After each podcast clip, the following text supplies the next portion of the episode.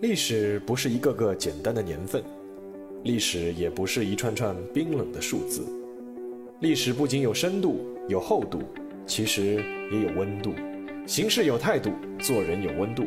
我是馒头大师，欢迎来到历史的温度。让我们读懂过去，活好当下，探面未来。呃，各位馒头说的听友，大家好，欢迎收听我的第三期节目。那么前两期呢，我们分别聊了一下居里夫人和爱迪生。俗话说事不过三嘛。那么今天呢，索性就再聊一个科学家，凑一个科学家三连击。那下次呢，我们再来聊点其他别的东西吧。那么今天呢，要和大家说的这位科学家呢，他的名气之大，可以说是在全世界都是妇孺皆知，以至于在他死后呢，还有人偷偷把他的大脑切片保存下来，因为想知道他到底为什么那么聪明。但是呢，这样一个近乎神的存在，是否真的一点错误都没有犯过？是不是真的不食人间烟火？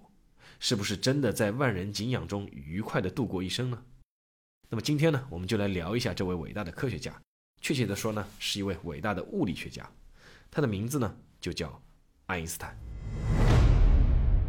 毫无疑问，爱因斯坦呢是人类历史上最伟大的物理学家之一。爱因斯坦在一九零五年提出了光子假设。他在解释了光电效应之后呢，其实就已经站到了世界物理学舞台的正中央。而那个时候他才几岁呢？才二十六岁。大家可以想一想，包括我自己啊，二十六岁的时候正在干嘛呢？或者说还没有到二十六岁的听友们，你们即将会干嘛呢？那爱因斯坦呢，在推出狭义相对论和广义相对论之后呢，正式登上了神坛，成为了公认的自伽利略和牛顿之后，人类历史上最伟大的物理学家。其实啊，给爱因斯坦任何荣誉都不显得过分，但有一个问题是，最伟大的物理学家会不会也犯错误呢？答案是肯定的。啊，有人曾经统计过，爱因斯坦在物理理论上曾经犯过大大小小二十多个错误。不过总的说起来呢，比较有名的呢是四次失误。第一次失误呢，就是前两年曾经被炒的那个叫引力波。那引力波这个概念呢，其实就是爱因斯坦。在一个世纪前就已经提出的一个理论，但是呢，在提出这个理论二十年之后，爱因斯坦却认为引力波这个东西其实是根本不存在的。为此，他还专门写了一篇论文，表示因为自己的计算错误改变主意了，之前的说法都是错误的，引力波其实是不存在的。但事实上是怎么样呢？在二零一六年的二月，美国的科学家正式宣布，他们探测到了引力波的存在，而且我们都知道，二零一七年的诺贝尔物理学奖。其实就是授予发现引力波的这三个科学家的。好，这是第一个错误。那么第二个错误呢，是关于引力透镜的。当然了，这应该算是爱因斯坦的一个小失误吧。那什么叫引力透镜呢？打个比方说吧，呃，我们戴的近视眼镜就是一种透镜，对不对？那光通过镜片呢，就会被改变角度，所以说呢，我们近视的人呢就能够看清东西了。那么在宇宙学的观点。就认为呢，如果天体的质量足够大，那么它就会产生强大的引力。这个引力大到可以把经过它的那个光给扭曲，就像透镜能够改变光的线路一样。所以说呢，就叫引力透镜。那引力透镜呢，其实也是爱因斯坦预言，但是呢，他认为引力透镜这个东西，人类其实是根本无法观测到的，而且他认为引力透镜这个理论其实并不重要。但是现在呢？其实我们现在的科学家能够绘制宇宙图谱，其中的关键之一就是依靠引力透镜的原理。OK，那我们现在来说第三个错误。这个错误呢，其实也是一个物理学名词，叫做宇宙常数。那这个错误呢，其实就比引力透镜要稍微要大一点。爱因斯坦甚至宣称过，说这是他一生中犯过的最大的错误。那个这个错误错在哪里呢？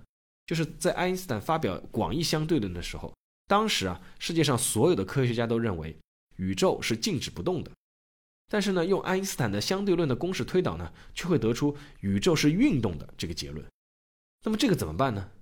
爱因斯坦于是就在自己那个相对论的公式里面呢，自己加了一个可以调节的变量，用来反向排斥宇宙的膨胀，保持静止。那这个变量呢，就叫做宇宙常数。但是呢，现在我们都知道，其实我们后面发现宇宙确实不是静止的。而它确实就是在不断膨胀的。如果爱因斯坦当时相信自己的公式呢，就不会去加这个宇宙常数了。当然，要倒过来说，现在宇宙加速的这个膨胀啊，又证明宇宙常数其实有极大的存在价值。不过当时的爱因斯坦肯定是不能可能预料到的。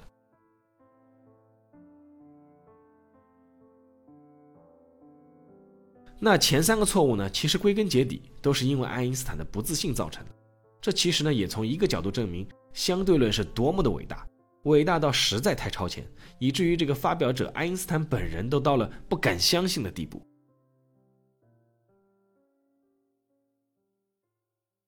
那么，接下来要说到这个第四个错误呢，就是抛开爱因斯坦的这个广义相对论了，要涉及到他和另外一个物理学的一个大神的著名的争论。这个这个大神呢叫波尔，他和爱因斯坦的争论呢就是关于量子力学的。那爱因斯坦呢是凭借光电效应理论获得1921年的诺贝尔奖。其实这个理论呢就是为了量子力学奠定了基础。但是呢，爱因斯坦本人他其实终身反对量子力学。当然，这也和他所接受的这个教育理论体系有关系了。为此呢，他和波尔进行了一场旷日持久的斗争。值得一提的是，就在爱因斯坦获得诺贝尔奖的第二年。也就是一九二二年，波尔是凭借原子化量子模型获得了诺贝尔学物理奖。然后呢，爱因斯坦呢就穷尽他的所有智慧，设计出一个又一个的实验和模型，试图驳倒波尔的量子理论。但是后来事实证明，他设计的每一个实验其实都是反而是证明量子力学的存在的。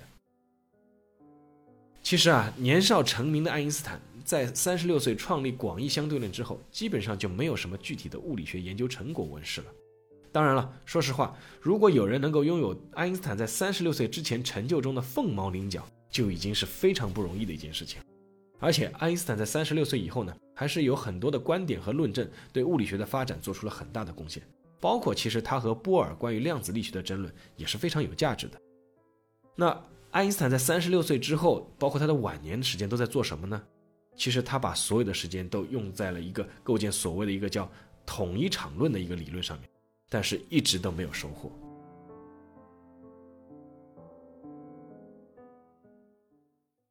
那我们就先不围绕物理理论说下去了。接下来呢，我们来看看爱因斯坦的生活。在二零一四年的五月二十八日，在美国纽约大学的斯科博尔表演艺术中心上演了一部表现爱因斯坦感情生活的戏剧。这部戏剧的名字呢，叫做《亲爱的 Albert》。那爱因斯坦的名字叫 Albert 爱因斯坦嘛，对吧？那这部戏剧的导演呢，当时就说了一句话，说什么呢？说爱因斯坦终其一生都追求简单，但是他的私人生活却混乱的不能再混乱了。这个话说的就好像有些，对吧？很多人就会问，一个大科学家的私生活，他能混乱到哪里去呢？但是事实上呢，好像确实还蛮乱的。那不好意思啊，下面就要开始八卦一下了。那首先呢，先说说爱因斯坦的初恋情人。那爱因斯坦的初恋情人呢，是自己当时的同班同学，是一个塞尔维亚的女生，后来呢，也成为了一个女数学家。她的名字呢，叫做米列娃。那米列娃呢，其实当时非常的聪明，以至于她的那种那种聪明、那种智商，瞬间就征服了爱因斯坦。那两个人呢，就经常在一起，呃，不是谈情说爱，两个人经常在一起，就是讨论数学和物理的问题。那直到现在，还有不少人认为呢，爱因斯坦发表的相对论，其中有不少是米列娃的功劳。而且呢，在一九零一年，爱因斯坦在写给米列娃的信里面呢，曾经也有过这样一句话，是什么呢？就是如果要把相对论这个课题做成功，只有你能帮助我，我是多么的幸福和自豪啊！爱因斯坦在自己的博士论文中也曾经这样写到过，说我需要我的妻子，她能为我解开数学上的难题。那我个人觉得这个说法呢还是比较有可信度的。为什么呢？因为在很多的物理研究中呢，数学是一道绕不过去的关口。可能我们总是觉得，哎，物理学家的数学肯定也是不会差的，对不对？那确实是这样。但是呢，如果要涉及到专业的理论数学计算，那还是需要专门的数学家来做的。术业有专攻嘛。那即便是后来美国制造原子弹的曼哈顿工程，其实也需要很多数学天才来专门攻克其中数学计算的这一部分。那我们再回到爱因斯坦，那就到了一九零三年，爱因斯坦当时是不顾家庭的反对，与米列娃正式结婚。婚后呢，米列娃为了丈夫的事业，完全放弃了个人的发展，她包揽了所有的家务活，而且呢，为了挣钱补贴家用，她还办了一个大学生的家庭旅店。于是就到了一九零五年，当时二十六岁的爱因斯坦开始崭露头角，一连发表了五篇引起全世界轰动的论文。米列娃当时就骄傲地告诉他的朋友说：“我们完成了一项重要的工作，它能让我的丈夫一举成名。”确实，爱因斯坦确实是成名了，但是呢，米列娃却没有等来他期待的幸福生活。从1909年开始，爱因斯坦的各种桃色绯闻其实就已经开始四处传播了。1911年，爱因斯坦动身前往布拉格，开始与他的表姐艾尔莎陷入热恋。一九一四年呢，爱因斯坦收到了一份邀请，那是德国的科学家协会发过来的，是邀请爱因斯坦呢去德国的柏林工作。当时呢，作为妻子的米列娃是劝他是不要去，但是爱因斯坦坚持要去，于是两人的婚姻呢就开始濒临绝境。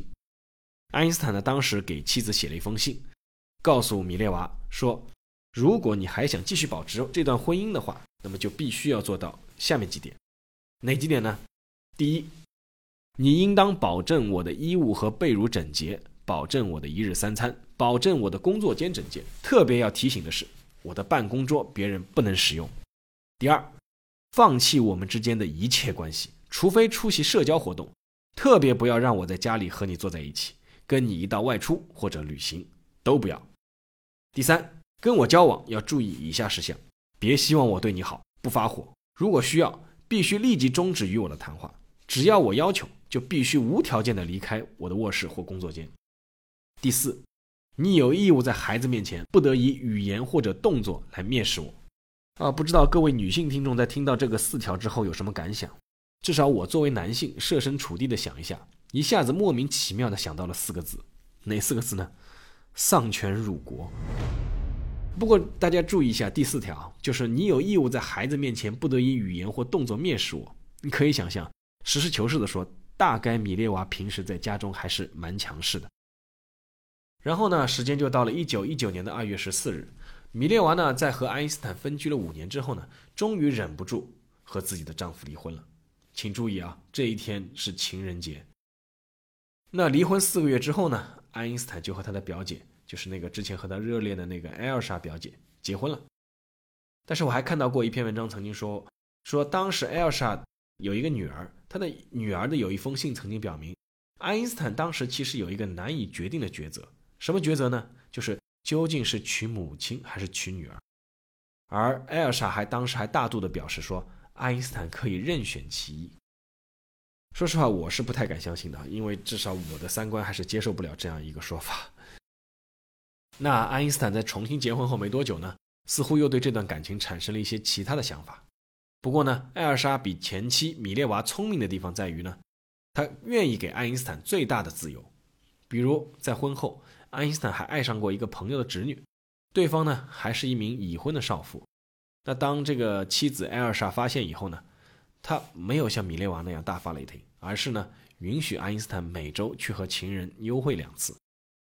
在爱因斯坦的一生呢，至少有两个私生女，第一个呢是米列娃与爱因斯坦热恋的时候。两个人未婚先孕产下的，呃，据说可能在某方面有一点残疾，那后来就送到乡下去了。后来的记载中没有任何证据显示爱因斯坦在后面见过这个女儿一面。那另一个私生女呢，是爱因斯坦在一九三三年正式移民美国之后呢，和一名纽约的舞女所生的一个女儿。那爱因斯坦呢，好像自己也从来没有管过。后来呢，是爱因斯坦的儿子一直在秘密的接济那位同父异母的妹妹。值得一提的是，爱因斯坦曾经还和一名叫玛加丽达·科涅库娃的美女如胶似漆。一听这个名字就是一个苏联人啊。那爱因斯坦呢，当时给这位美女呢写过很多火辣的情书。不过呢，根据后来美国联邦调查局的报告，玛加丽达呢是苏联派来的女间谍，目的呢就是刺探美国制造原子弹的情报。当然了，其实爱因斯坦在这方面其实并没有利用价值，这个我们待会儿就会说到。那不管怎么样，最终呢，爱因斯坦的两次婚姻呢，其实都是失败了。直到他一九五五年逝世之前呢，都是由他的养女和女秘书在照料，并没有一个妻子陪伴在他的身边。说完爱因斯坦的私生活，那么也该说说他晚年的境遇了。那我们都知道，二战期间呢，美国开始研发原子弹，其实最初的动力呢，就是因为爱因斯坦代表当时很多的科学家牵头给总统罗斯福写了一封信。大概的意思呢，就是纳粹德国已经开始研制原子弹了，那美国呢也应该立刻开始研制，不能让这个武器落到杀人恶魔的手里。那就是因为这封信呢，促成了美国开始了研制原子弹的叫曼哈顿工程。不过呢，有一个令人看不懂的事实，就是说爱因斯坦从头到尾一直是被排斥在曼哈顿工程之外的，这就有点奇怪了。为什么呢？因为作为声望和能力兼备的世界顶级科学家，而且还是发起人，爱因斯坦为什么就没有加入爱曼哈顿工程呢？那是因为自从1933年爱因斯坦从德国移民抵达美国开始，直到他1955年逝世，他在美国超过二十年的时间里面。始终被当时担任联邦调查局局长的胡佛列在首要黑名单上面。其实啊，曼哈顿工程一开始圈定的三十一名科学家的名单当中呢，是有爱因斯坦的名字的。不过呢，联邦调查局却把他这个名字给圈掉了，理由只有一个：爱因斯坦有共产主义倾向。为什么呢？其实联邦调查局当时也没有确凿的证据，所以说是倾向嘛。不过联邦调查局呢，观察到爱因斯坦当时对人权。对反战、对和平主义者，甚至对社会主义者都非常的同情和支持，这些呢，其实都成了联邦调查局怀疑他的理由。那根据1983年开始解密的联邦调查局的秘密档案显示，对爱因斯坦的监控呢，其实从二战结束以后呢，就开始变得变本加厉，因为那个美苏同盟已经没有存在的必要了嘛。爱因斯坦的电话呢，当时就开始被人窃听，信件也开始被人私拆，甚至垃圾桶都会被人翻，还有几次被人闯进家里搜查。联邦调查局甚至还怀疑啊，说爱因斯坦的住宅下面有一条秘密电缆，爱因斯坦呢就是通过这条电缆用电报和莫斯科方面联系的。到了一九五零年，麦卡锡主义开始在美国盛行，那这下更不得了。当时严重到什么程度呢？严重到美国的移民局是希望和美国的联邦调查局一起联手，共同取消爱因斯坦的美国公民资格，就是连美国人都不让他做了。在一九四八年七月一日的一次晚宴当中呢，爱因斯坦对当时的波兰驻美国大使说了这样一番话。他说：“我想你现在应该意识到，美国再也不是一个自由国家了。我们这段谈话一定有人正在录音，这个大厅里装了窃听器，我的住所也受到了严密的监视。”一九五五年，爱因斯坦因病在美国逝世。当时的美国总统艾森豪威尔。在悼词中说，爱因斯坦在追求知识和真理的过程中，在此地找到了自由的气息，为此美国人民深以为傲。然而呢，在联邦调查局的秘密档案中，爱因斯坦在一九四七年十二月做过这样一个声明：“我来到美国是因为我听说这个国家有很大很大的自由，我犯了一个错误，把美国选作自由国家，这是我一生中无法挽回的错误。” Is there any way out of this impasse created by man himself? All of us, and particularly those who are responsible for the attitude. 好了，呃，又到了馒头说的时间，说说我自己的一些看法吧。那熟悉我的读者或听众都知道，我以前呢是一个体育记者。那在做体育记者的时候呢，我非常反感一种新闻报道的方式，就是只要你体育成绩好，那肯定其他样样都好。啊，我记得以前有一个新闻写丁俊晖，说他虽然是辍学，因为丁俊晖是从小辍学开始，他爸爸开始带着他去台球房是打打台球的。那说丁俊晖呢，虽然辍学，但是呢几何肯定学得很好。为什么呢？因为斯诺克这项运动啊是讲究角度计算的一项运动。那丁俊晖的斯诺克确实打得很好，但是你说这个会和几何有关，我真的不知道这个结论是怎么得出来的。那我也记得以前有一个新闻写姚明。当时姚明呢是被上海的交通大学特招录取，结果呢期末考试高数，也就是高等数学没有考及格。那当时呢这篇新闻就表示十分的诧异，我也不知道为什么要诧异。姚明确实是一个非常聪明的运动员，但是他的高数不及格是最正常的事情啊，及格了才是不正常的好吗？还有就是我记得以前网上有一段时间还有一个段子流传的很广，说是张震，就是那个演员张震非常敬业，然后。举了一大堆他的例子，那说他是演什么学什么，学什么像什么，像什么好什么。那么举了很多例子啊，包括什么八极拳全国冠军啊，什么就不说了。其中有一个例子就说说，因为张震演了吴清源嘛，就是那个下围棋的围棋高手，说那个张震为了演好吴清源，在短短的时间内，大概也就两三个月吧，说他在短短的时间内就学会了围棋，而且呢，水平已经能够压制职业三段。其实张震这个演员呢，我还是挺喜欢的。但是我敢说，就算吴清源这个老人家本人重生，那给他同样的时间学围棋，让他去压制一个业余三段，吴清源估计都以为你是疯了吧。我觉得这种宣传其实就是叫什么？就是叫，就是叫低级红。呃，所以说呢，不知道大家有没有发现啊？我们往往会陷入一种奇怪的期待，什么期待呢？就是一个人在某一方面登峰造极，所以说呢，我们就会幻想他在各个方面都无可挑剔。但是事实上呢，比如说我们再回到爱因斯坦，那爱因斯坦是不是一个伟大的物理学家？毫无疑问，当然是。那么爱因斯坦是不是一个伟大的完人？毫无疑问，当然不是，而且也没有必要。那我曾经写过一篇关于抗战期间中国空军的故事。那有一位女性读者看了之后留言说非常感动，说她其实一直想嫁给像高志航这样的英雄。其实我个人也非常理解她的想法，但是呢，我想了想，还是留言回了她，就告诉了说，就说了一句话，说据说高志航经常打老婆。那其实呢，在不要神化一个人的这一方面呢，爱因斯坦本人倒是看得挺清楚的。那爱因斯坦在去世之前呢，把他自己住的这个房子啊，就留给了跟他工作了几十年的秘书，条件只有一个，就是不许他把这间房子变成博物馆，因为他不希望自己居住的地方变成了一个朝圣地。